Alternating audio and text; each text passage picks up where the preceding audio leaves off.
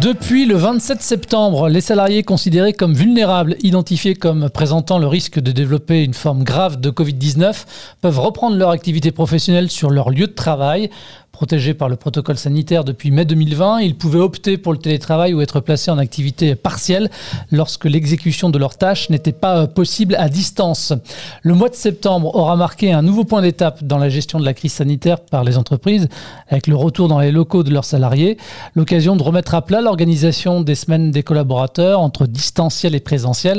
Et on va en parler dans ce nouvel épisode de The Boîte avec un acteur de la transition énergétique, Emmanuel Capier. Bonjour. Bonjour. Vous êtes la DRH d'Assystem, un podcast The Boîte à retrouver sur jobradio.fr depuis l'appli Job Radio, programme disponible également depuis l'ensemble des plateformes de diffusion de podcasts. Alors Assystem est un groupe d'ingénierie français indépendant. Vous êtes spécialiste, un des spécialistes des problématiques énergétiques et de la transformation digitale, c'est bien ça? Absolument, tout à fait. Bon, j'ai bien révisé ma leçon. C'est parfait. Quelles sont alors en fait vos, vos principales activités? Alors on est un groupe d'ingénierie, comme vous venez de l'évoquer, et donc on est donc une société qui accompagnons euh, des grands groupes industriels justement dans le domaine de la transition énergétique et plus particulièrement donc euh, dans euh, je dirais un certain nombre de projets dans le monde du nucléaire particulièrement, mais pas que, hein, puisqu'on travaille aussi dans la rénovation en fait des, des réseaux électriques, dans l'hydrogène et puis dans l'infrastructure transport et bâtiment. Donc on est un groupe international qui représente plus de 7000 collaborateurs présents dans 15 pays et majoritairement composé d'ingénieurs évidemment. Et qui sont vos clients en fait? Alors nos principaux clients sont EDF, CEA, SNCF, RATP, Grand Paris, Thales, voilà, pour en citer quelques-uns. Alors vous êtes donc euh, au travers vos prestations un acteur de la transformation aussi digitale. Oui. La crise sanitaire a accéléré ce processus de transformation. Ça a été le cas j'imagine aussi pour le groupe et ses collaborateurs? Alors oui, absolument, ça l'a accéléré, même si avant la crise Covid, nous avions déjà mis en place en fait une organisation avec l'intégration du télétravail, ce qui a facilité d'ailleurs l'accompagnement de la situation, je dirais, au niveau de la, la pandémie, puisqu'on avait déjà les réflexes, les outils et la capacité justement à pouvoir accélérer rapidement cette digitalisation au niveau des organisations. Alors, je le disais en introduction, après les vacances estivales, euh, ce mois de septembre a été marqué par un retour donc des collaborateurs en présentiel. Comment ça s'est organisé ce retour chez Assystem Alors, le retour a été, je dirais, euh, non pas euh, à une date clé, puisqu'on avait déjà fait nous revenir nos collaborateurs d'ores et déjà dans une logique en fait d'alternance entre le présentiel et le distanciel. Donc, à l'exception bien évidemment donc des confinements où là les collaborateurs étaient soit en télétravail quand ils le pouvaient, soit, comme vous l'évoquiez, en activité partielle quand le poste n'était pas télétravaillable.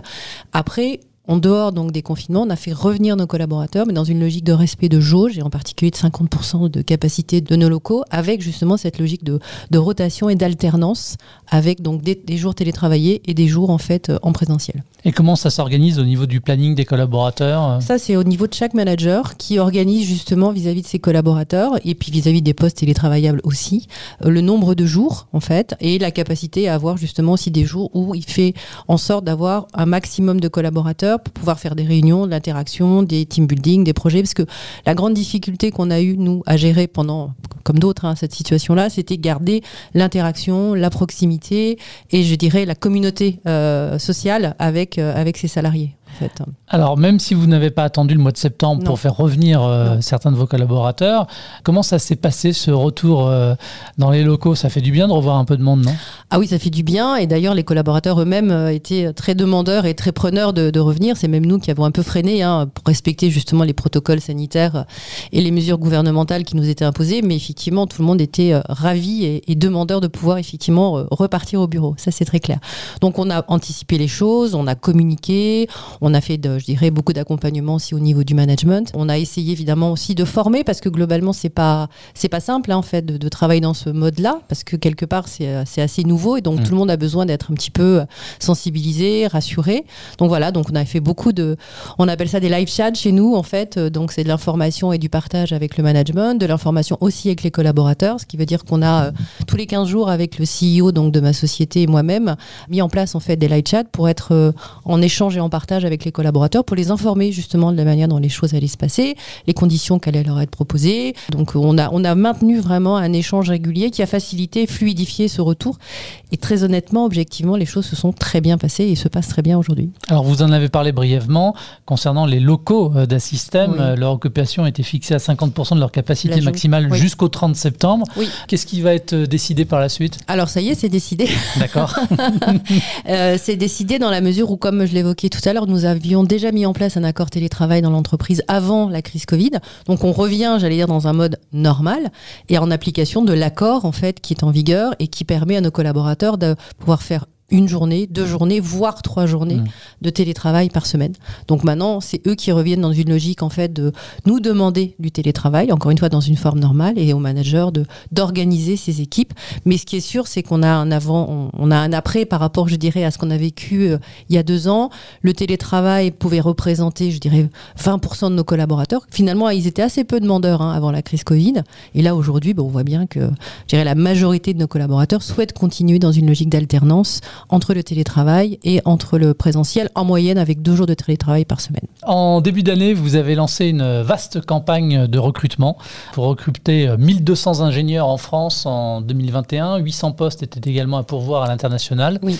Au 28 septembre, au moment où nous enregistrons euh, cet épisode de The Boîte, vous en êtes où de votre recrutement? On en est à peu près à 60% de, nos, je dirais, de notre plan de recrutement en France et à l'international en fait, hein, donc sur les, sur les 2000 collaborateurs. Donc ça avance très bien, ça avance peut-être même pas assez vite. Après, c'est plus la problématique de trouver les, les, candidats et les profils qui sont euh, pour certains pénuriques, on va dire. Mais voilà, aujourd'hui, on a un plan de recrutement qui se déploie correctement. On vient de finaliser d'ailleurs la notre campagne de stagiaires et d'alternants. Et moi, je suis très fière de pouvoir dire qu'on a transformé plus de 80% de ces stagiaires et de ces alternants en, CDI, en fait, hein, dans l'entreprise. Sachant qu'on avait 200 stagiaires et alternants, en fait, cette année dans notre promotion, en fait. Mmh. On va en parler tout à l'heure euh, d'inclusion également. Mais quels sont les, les, postes qui restent justement à pourvoir parmi ces 60% Je parlais tout à l'heure de 1200 ingénieurs. Dans quel domaine? Quelle spécificité? Alors, majoritairement, ce sont des ingénieurs, hein, parce que 80% de nos postes sont des ingénieurs, 20% sont des techniciens. On va retrouver effectivement beaucoup de postes dans le domaine donc euh, nucléaire sur des ingénieurs projets, des ingénieurs sûreté nucléaire, des ingénieurs génie mécanique, des ingénieurs en fait euh, électronique. Enfin, et puis on a tout un, je dirais, un volume de, de, besoins de recrutement dans le monde du digital, notamment sur, je dirais, euh, des technologies autour du BIM, autour, je dirais, de, du data scientisme ou encore en fait du PLM. Et puis on a un certain nombre de postes aussi, je dirais, de management, de commerce, de chef de projet. Euh, donc on a beaucoup de postes, encore une fois, en France et à l'international. Dans nos effectifs, aujourd'hui, ce qu'on évoquait tout à l'heure, sur nos 7000 collaborateurs, on en a 4000 en France. Mais après, effectivement, on est très présent aussi euh, en Angleterre, au Moyen-Orient, en Inde. Récemment, on vient de faire l'acquisition d'une société. Donc voilà, on a une dynamique et un volume de recrutement qui est très significatif, à la fois sur des profils juniors, mais aussi sur des profils confirmés, voire très expérimentés. Puisque vous parlez de profil junior, on peut parler aussi de profil féminin. Oui. Parce que notamment dans le digital, euh, bon, euh, peut-être que ça reste relativement rare encore, et pourtant, vous favorisez aussi l'inclusion des femmes dans ces métiers-là. Absolument. Et depuis euh, depuis plus de dix ans, dire qu'entre guillemets, on n'a pas attendu que le sujet soit à la mode. Mm. On a eu une démarche depuis très tôt pour pouvoir intégrer cette mixité, parce que le groupe est de toute façon dans une démarche de diversité et a toujours été convaincu de l'importance et de la performance de la diversité. Et donc, on a voulu très tôt justement impliquer plus de femmes dans nos effectifs. Alors ça n'a pas été simple, hein, parce que quand on regarde, je dirais, sur les bancs de l'école au sortir des écoles d'ingénieurs, euh, c'est à peine 20% à peu près hein, de, de, jeunes filles hein, qui, qui sont diplômées. Voilà. Néanmoins, ça nous a pas freiné. Aujourd'hui, on est fiers de se dire qu'on a 35% de femmes dans nos recrutements, donc euh, ce qui dépasse, je dirais d'ailleurs, euh, finalement les, les, proportions de femmes qui sortent et qui sont jeunes diplômées, mais au travers notamment d'un certain nombre d'actions que l'on mène évidemment auprès des écoles d'abord pour sensibiliser, puis après évidemment pour intégrer des stagiaires, mais aussi après on fait des forums de recrutement. On a beaucoup d'actions avec certains, beaucoup de réseaux en fait de femmes. Puis on, a une dynamique en interne aussi qui est très importante euh, pour pouvoir euh, attirer et démontrer qu'on peut faire des carrières magnifiques au sein d'un système en tant que femme et que l'équilibre vie pro vie perso est quelque chose de très important chez nous. Que le temps partiel c'est possible et on peut aussi avoir des responsabilités avec un temps partiel. voilà, donc on a mis en place un certain nombre de communications, d'informations, de rôle modèles. C'est important aussi de donner à voir. Ça c'est un sujet important pour nos collaboratrices ou même je nos candidates, ce que c'est réellement avoir une carrière en tant que femme dans une entreprise de service, des ingénieries, euh, où effectivement, ben, on a à un moment donné aussi à gérer une vie personnelle et une vie professionnelle. Et ça, c'est souvent des questions qui nous sont posées. On a besoin de se projeter, hein, évidemment. C'est indispensable. En termes d'inclusion, toujours, quelle est la politique du groupe euh, en direction du handicap, par ah, exemple? Pareil, là, je dirais la mission handicap, c'est quelque chose qui existe chez nous depuis maintenant plus de 12 ans. Donc, on a été très tôt volontariste dans, je dirais, ce sujet-là et démontrer aussi, encore une fois, on est une société de service, donc de démontrer que euh, on pouvait très bien recruter des, ingénieurs et les accompagner sur des missions chez nos clients tout en ayant un handicap. Donc c'est quelque chose qui, euh, je dirais, est très présent. On a doublé en fait hein, nos taux d'emploi en, 10 ans. Alors est-ce qu'on peut aussi euh, parler un petit peu de votre programme Incredible Start qui vous permet justement d'intégrer des stagiaires ou alternants apprentis? C'est ça. Alors euh, exactement, donc c'est le programme Incredible Start qui a, été créé maintenant, ça fait 5 ans, et qui a vocation à pouvoir euh, tous les ans en fait intégrer environ 200 stagiaires et alternants et leur proposer donc un parcours avec euh, bien sûr des sujets, je dirais vraiment très opérationnels dans l'entreprise et en parallèle créer des promotions où on les fait travailler sur des projets en commun et sur des réflexions en commun avec un objectif évidemment in fine, c'est de faire en sorte qu'ils aient envie de, de, nous rejoindre et on peut dire là aussi qu'on est plutôt fier d'avoir des bons scores puisque 80% de ces jeunes à l'issue en fait de leur stage ou de leur alternance rejoignent le groupe en fait et je le dis en, contrat à durée indéterminée. Euh, quel type de soft également vous recherchez chez les nouveaux talents qui viennent euh, taper à votre porte? Alors c'est une bonne question parce que ça c'est très très important chez nous, c'est-à-dire que quand on recrute on nous dit mais c'est quoi les critères? Alors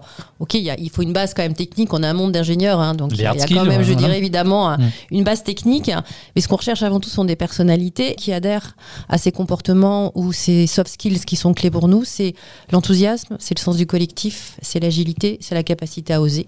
Et puis c'est euh, bah, le sens du résultat. Chez nous, délivrer, accompagner les clients, c'est quelque chose qui est quand même très important. Donc c'est cette notion d'endurance, c'est-à-dire de jamais rien lâcher et de faire en sorte que lorsqu'à un moment donné, un client nous a confié un projet, on va jusqu'au bout en fait. Emmanuel, comment se déroule le process de recrutement? En général, assez rapidement. En fait, on est, alors ce sont des entretiens individuels hein, systématiquement. On a un premier entretien en général avec donc un chargé de recrutement.